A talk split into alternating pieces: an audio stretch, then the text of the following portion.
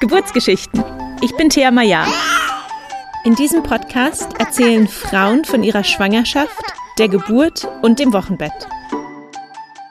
Herzlich willkommen zurück zum Geburtsgeschichten-Podcast. Heute erzählt uns Kim von der Geburt ihres Sohnes in einem Wiener Krankenhaus. Die Geburt wurde einige Tage nach dem errechneten Termin eingeleitet und zwischenzeitlich hatte Kim sich gewünscht, eine PDA zu bekommen. Da hatte der Anästhesist dann aber keine Zeit und dann war es für die PDA zu spät. Das heißt, sie hat dann letztendlich ohne Schmerzmittel ihren Sohn zur Welt bringen können und konnte ihn dann auch am gleichen Tag, so wie sie es sich gewünscht hatte, mit nach Hause nehmen. Viel Spaß beim Zuhören. Hallo und herzlich willkommen, Kim. Schön, dass du da bist und dir heute die Zeit genommen hast, uns deine Geburtsgeschichte zu erzählen. Hallo, Thea. ähm, wie immer die erste Frage, ähm, wer bist du, was machst du? Erzähl uns doch kurz ein bisschen was über dich. Ja, sehr gerne. Ich bin Kim. Ich äh, lebe jetzt schon seit bestimmt 14 Jahren, glaube ich, in Wien, bin 36 Jahre alt und ähm, arbeite im Bereich Filmvermittlung und Filmfestivalorganisation und wohne mit meinem Freund und meinem Sohn zusammen. Schön. Ähm, dann steigen wir auch gleich ein in die Geschichte deines Sohnes, als du schwanger geworden bist. Hast du das geplant oder war das eher eine Überraschung? Ähm, ja, das ist äh, schwierig zu sagen. Also bei uns war es, glaube ich, so, wir haben es ein bisschen drauf ankommen lassen. Ähm, wir haben einfach irgendwann nicht mehr verhütet und waren aber trotzdem immer noch vorsichtig, wenn es so um die fruchtbaren Tage ging. Also ich habe einfach eine, eine App, die ich nutze, ähm, auch für meine Periode und habe da immer wieder raufgeschaut. Und dann gab es eine Zeit, da war irgendwie einfach viel los bei uns und es war ähm, war so ein bisschen einen Monat mal egal oder wir haben uns einfach keine Gedanken gemacht und äh, zack ist es passiert. Also es war gewünscht, aber es war nicht geplant, würde ich sagen. Okay, und wie hast du dann gemerkt, dass du schwanger bist? Gab es da ähm, irgendwelche Anzeichen für? Ähm, ja, also ich habe auf meine Regel gewartet. Eben durch die, durch die App hatte ich da immer einen ganz guten Überblick und die war auch total regelmäßig und ähm, deswegen gab es so irgendwann den Moment, dass sie nicht kam und ich mir schon dachte, hm, okay, was ist denn da los? Und äh, manchmal rechnet man ja aber damit, wenn man vielleicht gerade im Stress ist oder viel zu tun hat, dass es ein bisschen später kommt, was ja immer passieren kann und ähm, habe dann noch so eine Woche, glaube ich, abgewartet und habe dann aber gemerkt, dass ich die ganze Zeit schon gefühlt wie so Anzeichen von beginnender ähm, Regel kriege und ein bisschen aufgeblähter Bauch und die Brüste sind irgendwie unangenehm. Und dann wurde das mit den Brüsten irgendwie merklich mehr, dass die ähm, sich äh, ganz prall angefühlt haben und ähm, das war, ich glaube, ungefähr so eine Woche, gute Woche, nachdem ich eigentlich meine Periode hätte kriegen sollen. Also das waren so die die eher eindeutigen Zeichen dann, glaube ich. Und hast du dann einen Schwangerschaftstest gemacht?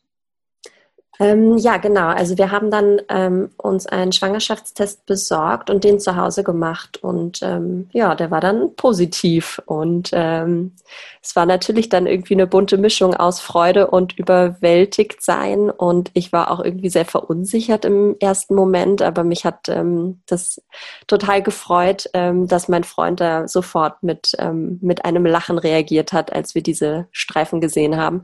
Und ja, dann bin ich halt, ich glaube, eine Woche später oder so, zwei Wochen später zum Arzt gegangen, um es nochmal bestätigen zu lassen. Okay, und ähm, du hast gesagt, dass deine Brüste gespannt haben und du so ein leichtes Ziehen im Unterleib hattest. Hattest du sonst in den folgenden Wochen im ersten Trimester noch irgendwelche Schwangerschaftsanzeichen ähm, oder Beschwerden?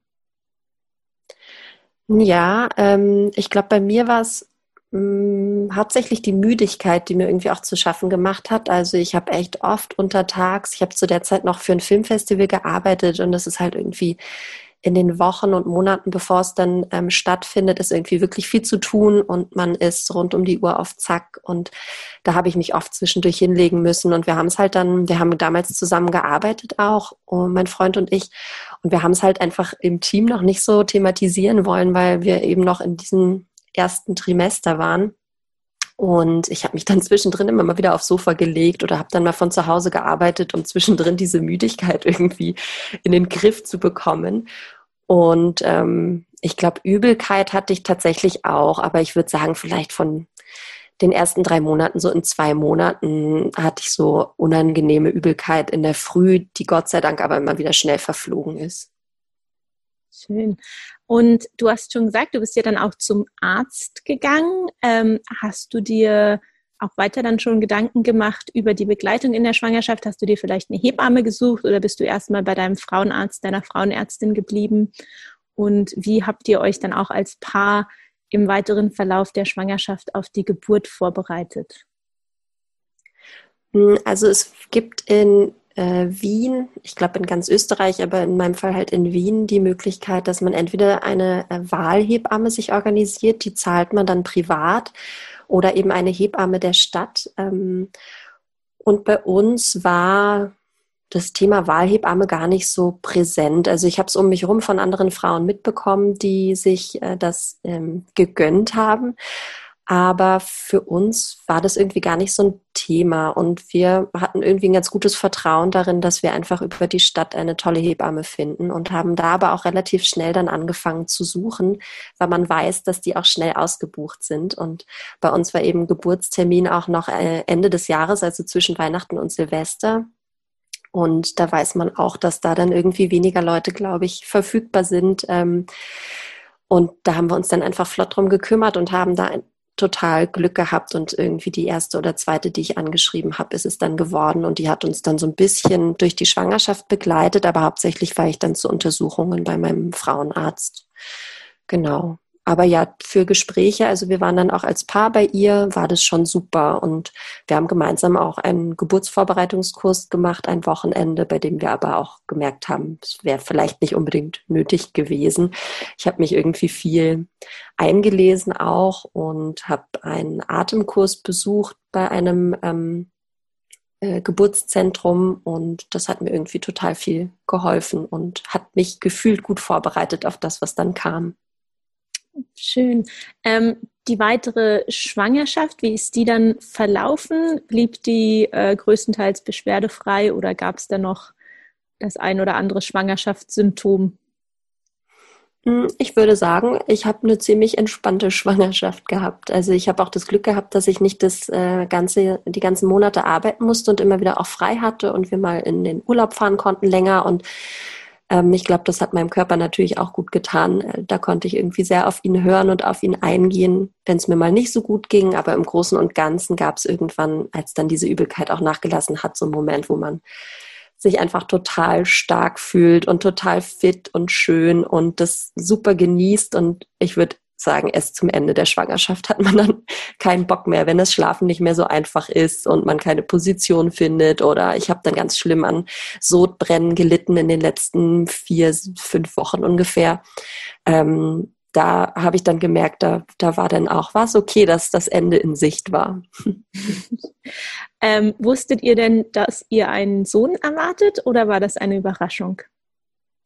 Ähm, na, wir haben es uns tatsächlich sagen lassen. Ähm, ich bin ein unglaublich neugieriger Mensch und ich hätte es nicht ausgehalten, das bis zum äh, Ende mir nicht sagen zu lassen. Und es gab, glaube ich, auch den Grund, dass wir uns echt schwer getan haben am Anfang mit der Namensfindung. Also wir haben so in beide Richtungen überlegt und uns Listen gemacht und gegenseitig immer wieder vorgelesen. Und wir haben gemerkt, wir sind total in unterschiedliche Richtungen unterwegs gewesen. Und ähm, haben dann auch überlegt, dass es viel einfacher wäre, wenn man wüsste, dass man sich wenigstens nur in eine Richtung beim Namen irgendwie konzentrieren muss. Und das hat uns dann, glaube ich, auch geholfen bei der Entscheidung, dass wir es uns sagen lassen wollen.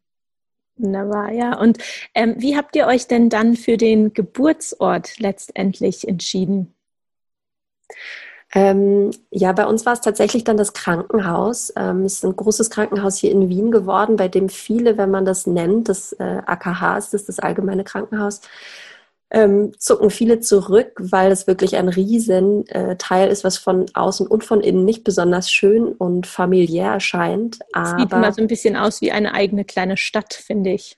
Ja, genau. Es gibt auch Supermarkt drin und Bank und Bäcker. Also man, ich glaube, es gibt nichts, was es da drin nicht gibt. Ähm, Cafés.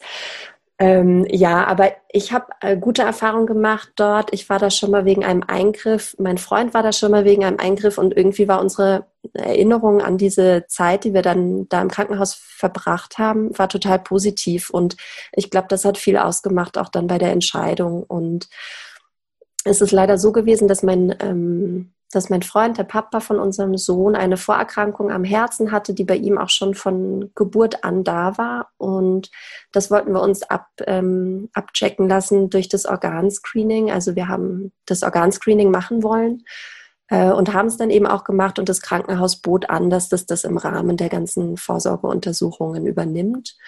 Und bei mir war der Fall, dass ich vor ein paar Jahren mal eine Konisation hatte. Das heißt, dass ich hatte auffällige Zellen am Gebärmutterhals und die wurden dann entfernt. Und da sagt man, ist die Wahrscheinlichkeit höher, dass man vielleicht eine Frühgeburt bekommen kann. Und ähm, normalerweise nimmt das AKH anscheinend irgendwie schwierige oder spezielle Fälle bei den Schwangerschaften oder nimmt ähm, hauptsächlich Frauen auf, die schon älter sind.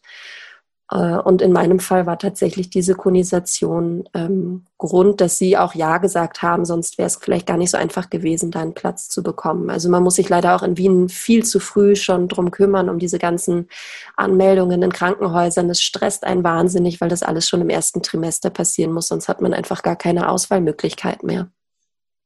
Aber dann wart ihr ja auch äh, dann gleich in guten Händen im AKH.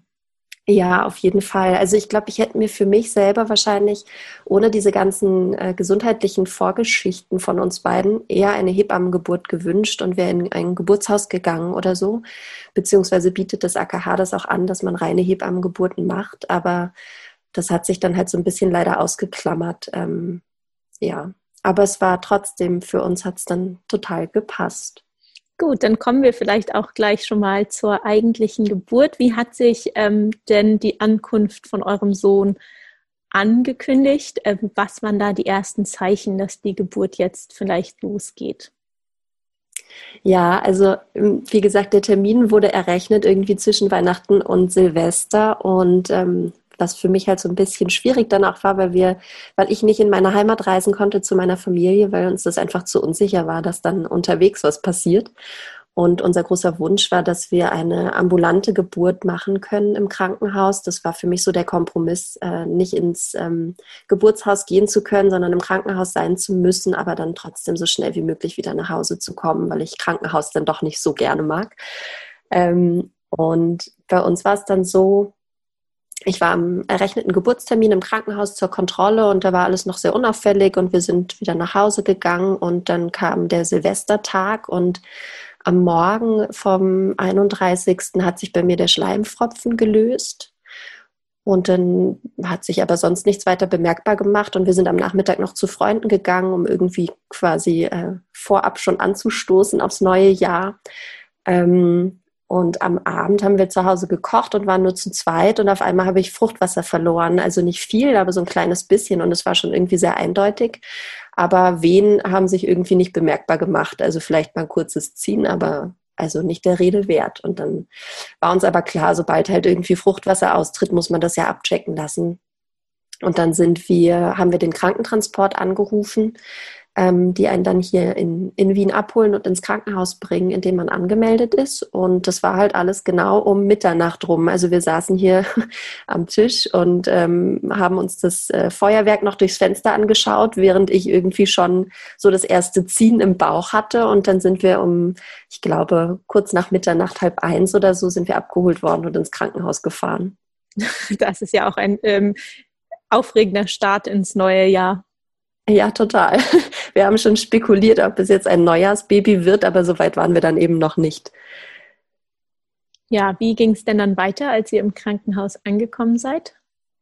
Ja, da wurde ich quasi durchgecheckt. Also ähm, es wurde alles nochmal untersucht und ein Ultraschall gemacht und äh, der Wehenmesser angeschlossen. Und es hat sich aber da hm, gezeigt, dass da einfach noch nicht viel passiert und sich anscheinend auch unser Sohn schon wieder ähm, so gedreht hat, dass so ähm, der Riss, den es wahrscheinlich weiter oben ähm, gab ähm, an der Gebärmutter, äh, an der äh, Fruchtblase, Genau, dass der anscheinend sich wieder irgendwie abgedichtet hat und kein Fruchtwasser mehr ausgetreten ist. Und dann musste ich die Nacht im Krankenhaus bleiben und mein Freund ist äh, wieder nach Hause gefahren. Also es war irgendwie alles sehr, sehr aufregend äh, und dementsprechend konnte ich auch irgendwie eigentlich nicht schlafen. Also ich war dann so um drei Uhr morgens auf der Station zwischen lauter Mamas mit frisch geborenen Babys und ähm, da fing es dann auch an, dass ich ganz leichte Wehen bekommen habe, was mich halt auch äh, so eher vom Schlafen abgehalten hat. Und dann am nächsten Tag äh, ist leider auch nicht viel passiert. Also es ist immer wieder, hat immer wieder gestockt, was die Venen anging. Ich habe versucht, viel mich zu bewegen und habe irgendwie ganz würzigen Tee getrunken und alles Mögliche, was man halt so kennt und gehört und gelesen hat, was das vielleicht noch anregen kann, ausprobiert aber es wollte und wollte nicht losgehen. Und dann habe ich vom Arzt schon die Ansage bekommen, dass wenn es von selber nicht passiert, dass sie halt in dem Fall, weil die Fruchtblase ja irgendwo schon ähm, ein Loch hat, dass sie dann 24 Stunden danach ähm, einleiten werden, die Schwangerschaft. Also das war dann das. Die Geburt. Genau, genau, die Geburt. Entschuldige. Ähm, genau, also das war so ein bisschen meine Angst auch, dass das Einleiten irgendwie dann nicht so super wird und ich da gerne darauf verzichtet hätte. Und schlussendlich war es aber sehr problemlos, würde ich sagen. Okay, das heißt, du bist dann eingeleitet worden letztendlich? Ja, also ich habe dann eben die, den Tag irgendwie noch da im Krankenhaus verbracht und mein Freund war, ähm, war die meiste Zeit da und ich habe ihn dann aber am Abend nochmal nach Hause geschickt, weil es dann hieß, Eventuell leiten Sie erst am Tag drauf ein. Also wenn alles in Ordnung ist, dann halten Sie sich eben nicht an die 24 Stunden, sondern warten noch ein bisschen länger, damit ich noch mal ein bisschen Schlaf und Ruhe bekomme. Und dann war es aber doch so, dass sie am Abend gesagt haben, dass wir das äh, noch an dem Abend machen werden. Und dann habe ich meinen Freund angerufen und wir sind dann direkt in den Kreissaal gebracht worden. Und im Kreissaal ähm, wurde mir dann so eine Prostaglandin-Tablette vor den Muttermund gelegt von der Ärztin. Und ähm, ja, da ging es dann irgendwie eine Stunde später auch schon los mit den regelmäßigen Wehen. Und wie lange hat es dann noch gedauert? Hm, also ich glaube, ich hatte dann so um 23 Uhr die ersten regelmäßigen Wehen und am nächsten Tag um 14 Uhr ist dann unser Sohn geboren worden. Also es waren tatsächlich dann doch 15 Stunden. Es ist auch mein erstes Kind, also es ist wahrscheinlich irgendwie von der Länge her relativ normal, aber es ist anstrengend. ja, wie, ähm, wie erging es dir dann in diesen 15 Stunden, bis dann ähm, dein Sohn tatsächlich kam? Ja, also ich war, ich war, glaube ich, super motiviert am Anfang und hatte das Gefühl, dass es auch relativ gut vorangeht und die Hebamme, die uns dann da betreut hat, war auch ganz toll und ähm, hat gesagt, nein, es, es, der weitet sich schon der Muttermund und das ist alles, äh, alles sieht alles super aus und hatte dann irgendwie in den frühen Morgenstunden äh, auch schon alles so bereitgelegt für eine Geburt, hatte ich so das Gefühl, alle Instrumente, die halt dann irgendwie vielleicht äh, nötig sind. Und dann hat es gestockt. Und das war dann so der Moment, wo ich gemerkt habe, puh, jetzt habe ich die Nacht davor schon nicht richtig geschlafen. Jetzt ist gerade die zweite Nacht schon, wo ich nicht mehr geschlafen habe. Und ähm, da war's, da wurde es ziemlich anstrengend und ich würde sagen, in den frühen Morgenstunden habe ich gedacht, hm, okay, will ich jetzt vielleicht doch irgendwie was gegen die Schmerzen haben oder schaffe ich das noch? Und ähm, also ich habe mich von Anfang an nicht komplett dagegen entschieden, mir irgendwie eine PDA legen zu lassen zum Beispiel und wollte es einfach so, wollte schauen, wie es meinem Körper und mir damit geht, weil es ist ja wirklich was, was man null einschätzen kann vorab, finde ich. Ähm, Genau, und dann gab es einen Hebammenwechsel morgens um, ich glaube, um sieben oder so. Und dann haben wir eine, ähm, eine andere ganz tolle Hebamme bekommen, eine ganz junge, die aus der Schweiz gerade irgendwie für ein paar Monate, glaube ich, in Wien im Krankenhaus gearbeitet hat.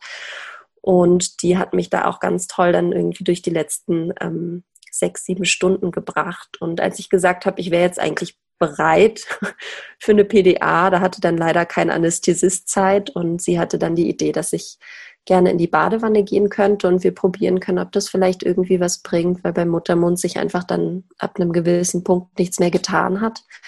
Und ich aber gemerkt habe, mir, mir ging so die Energie aus. Ich habe meine, meine Wehen immer im Stehen veratmet, weil es mir damit irgendwie am besten ging. Das heißt, ich habe mich hingelegt zwischendurch. Mein Freund hat mir dann, hat immer auf die Uhr geschaut, hat mir dann immer angesagt, so, Kim, jetzt kommt wahrscheinlich bald die nächste Wehe, stell dich schon mal hin, weil wenn ich lag und die Wehe kam, dann hatte ich gar keine Chance, mich irgendwie mehr aufzustellen.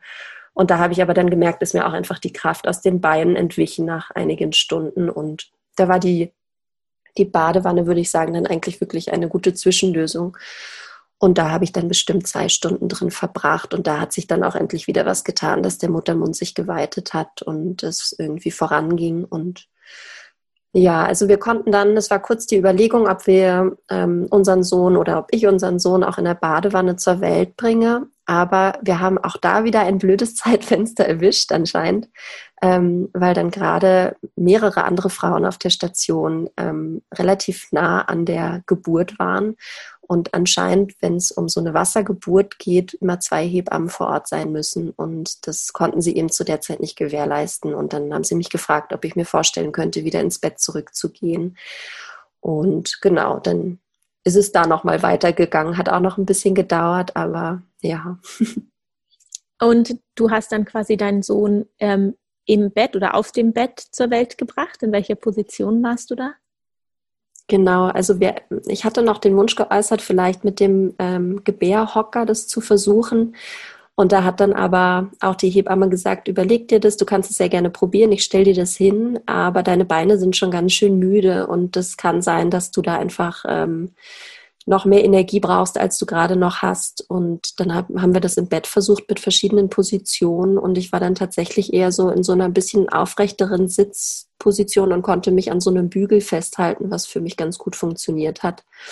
Und dann ist leider äh, kurz bevor es dann wirklich soweit war, sind meine Wehen wieder ein bisschen zurückgegangen und dann musste mir nochmal so ein ganz, ganz wenig Wehenmittel gespritzt werden, damit ich irgendwie noch durch die, durch die letzten Presswehen durchkomme. Und ähm, genau, also dann hat das in der Position für mich eigentlich ganz gut funktioniert.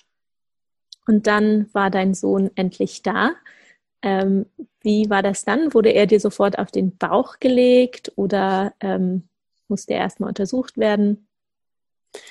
Ja, er war tatsächlich dann auf einmal da, so wie das halt ist. Ähm, man rechnet irgendwie stundenlang nicht mehr damit, dass es wirklich passiert.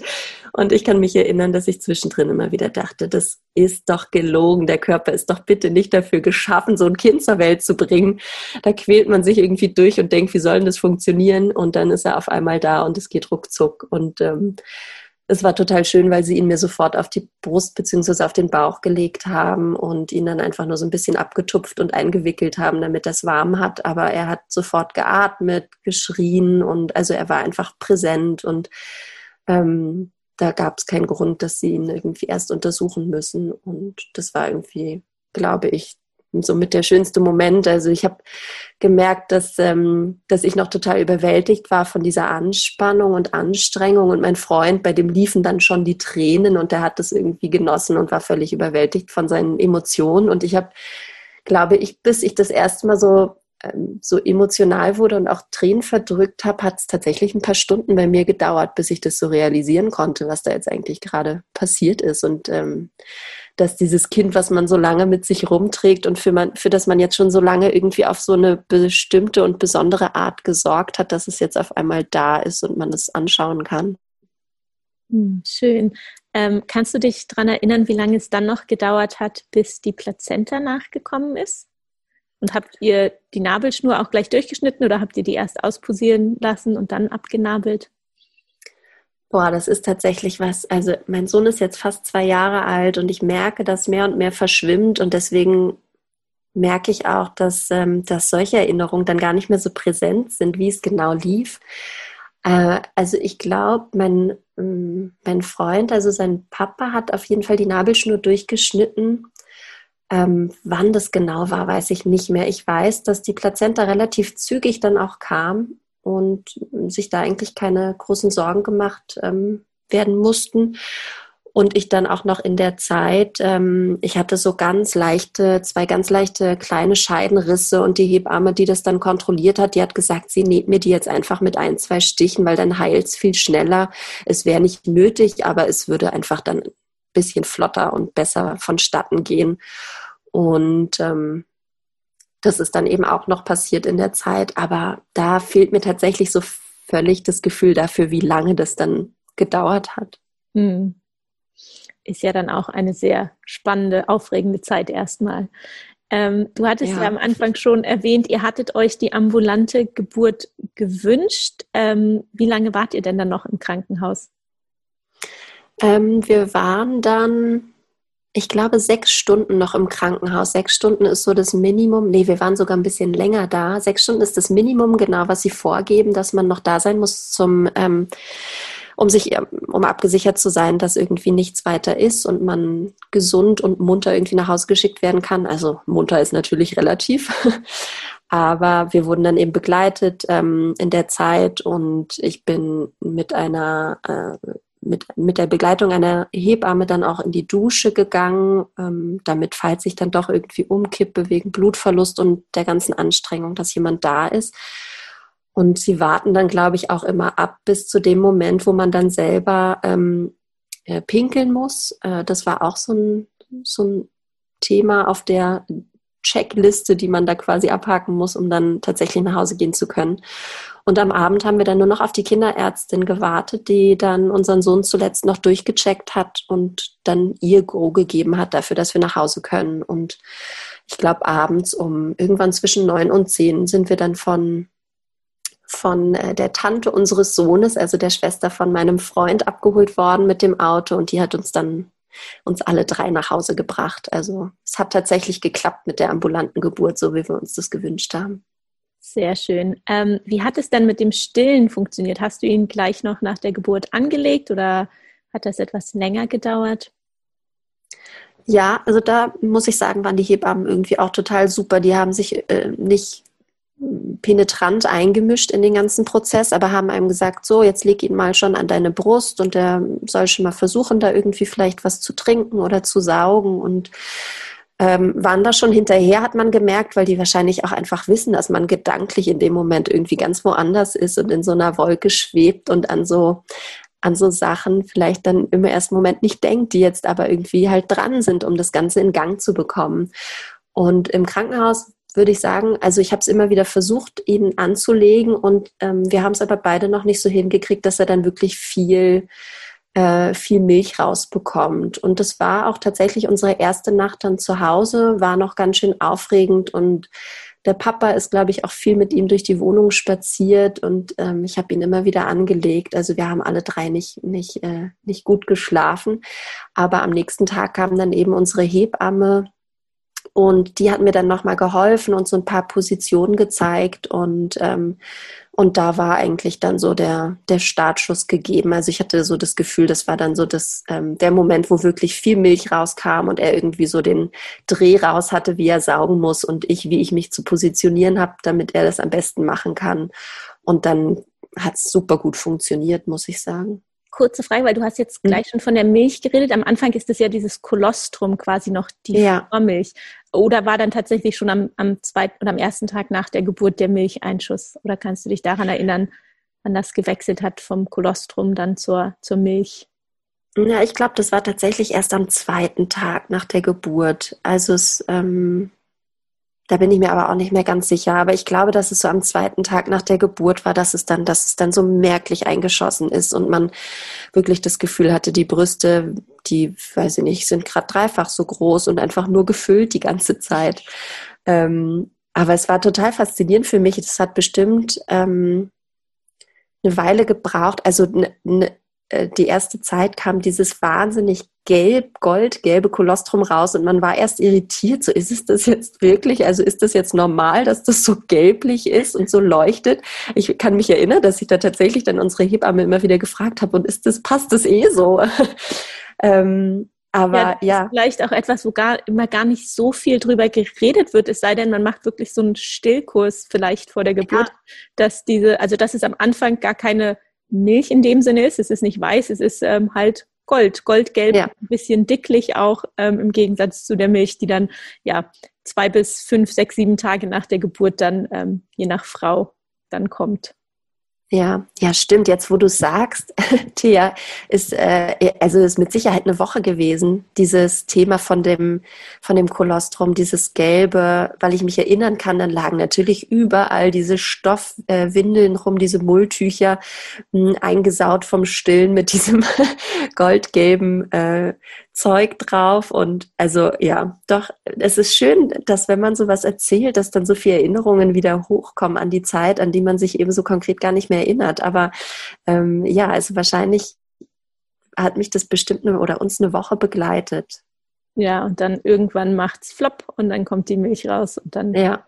ähm, verändern sich manchmal die Brüste ja auch noch, äh, werden vielleicht nochmal ganz voll und dann ähm, ja. pendelt sich irgendwann ein mit dem ähm, Stillen. Und das hat ja dann bei dir auch ganz gut geklappt, die Zeit über das Stillen. Ja, also ich würde sagen, natürlich diese, diese Umgewöhnung am Anfang. Und das ist irgendwie auch verbunden mit einem unangenehmen Gefühl gewesen. Also in meinem Fall auf jeden Fall, dass dieses Ziehen und Saugen, ähm, dass man sich da auch erst dran gewöhnen muss. Und dass das auch Tage gab, wo es unangenehmer war als an anderen Tagen. Und äh, mitunter auch mal schmerzhaft, aber dass dass irgendwie sowas, also jeder Moment, in dem ich gestillt habe und wenn er noch so doll wehgetan hat, war irgendwie so ein schöner Moment zu merken, dass es diese Verbindung gibt und dass man die Chance und die Möglichkeit hat, ähm, seinem Kind irgendwie so noch über die neun Monate im Bauch hinaus ähm, das zu geben, was es irgendwie braucht, um zu wachsen, um groß zu werden und auch noch eine Nähe zu geben, irgendwie durch das Stillen. Das hat irgendwie alle Schmerzen völlig,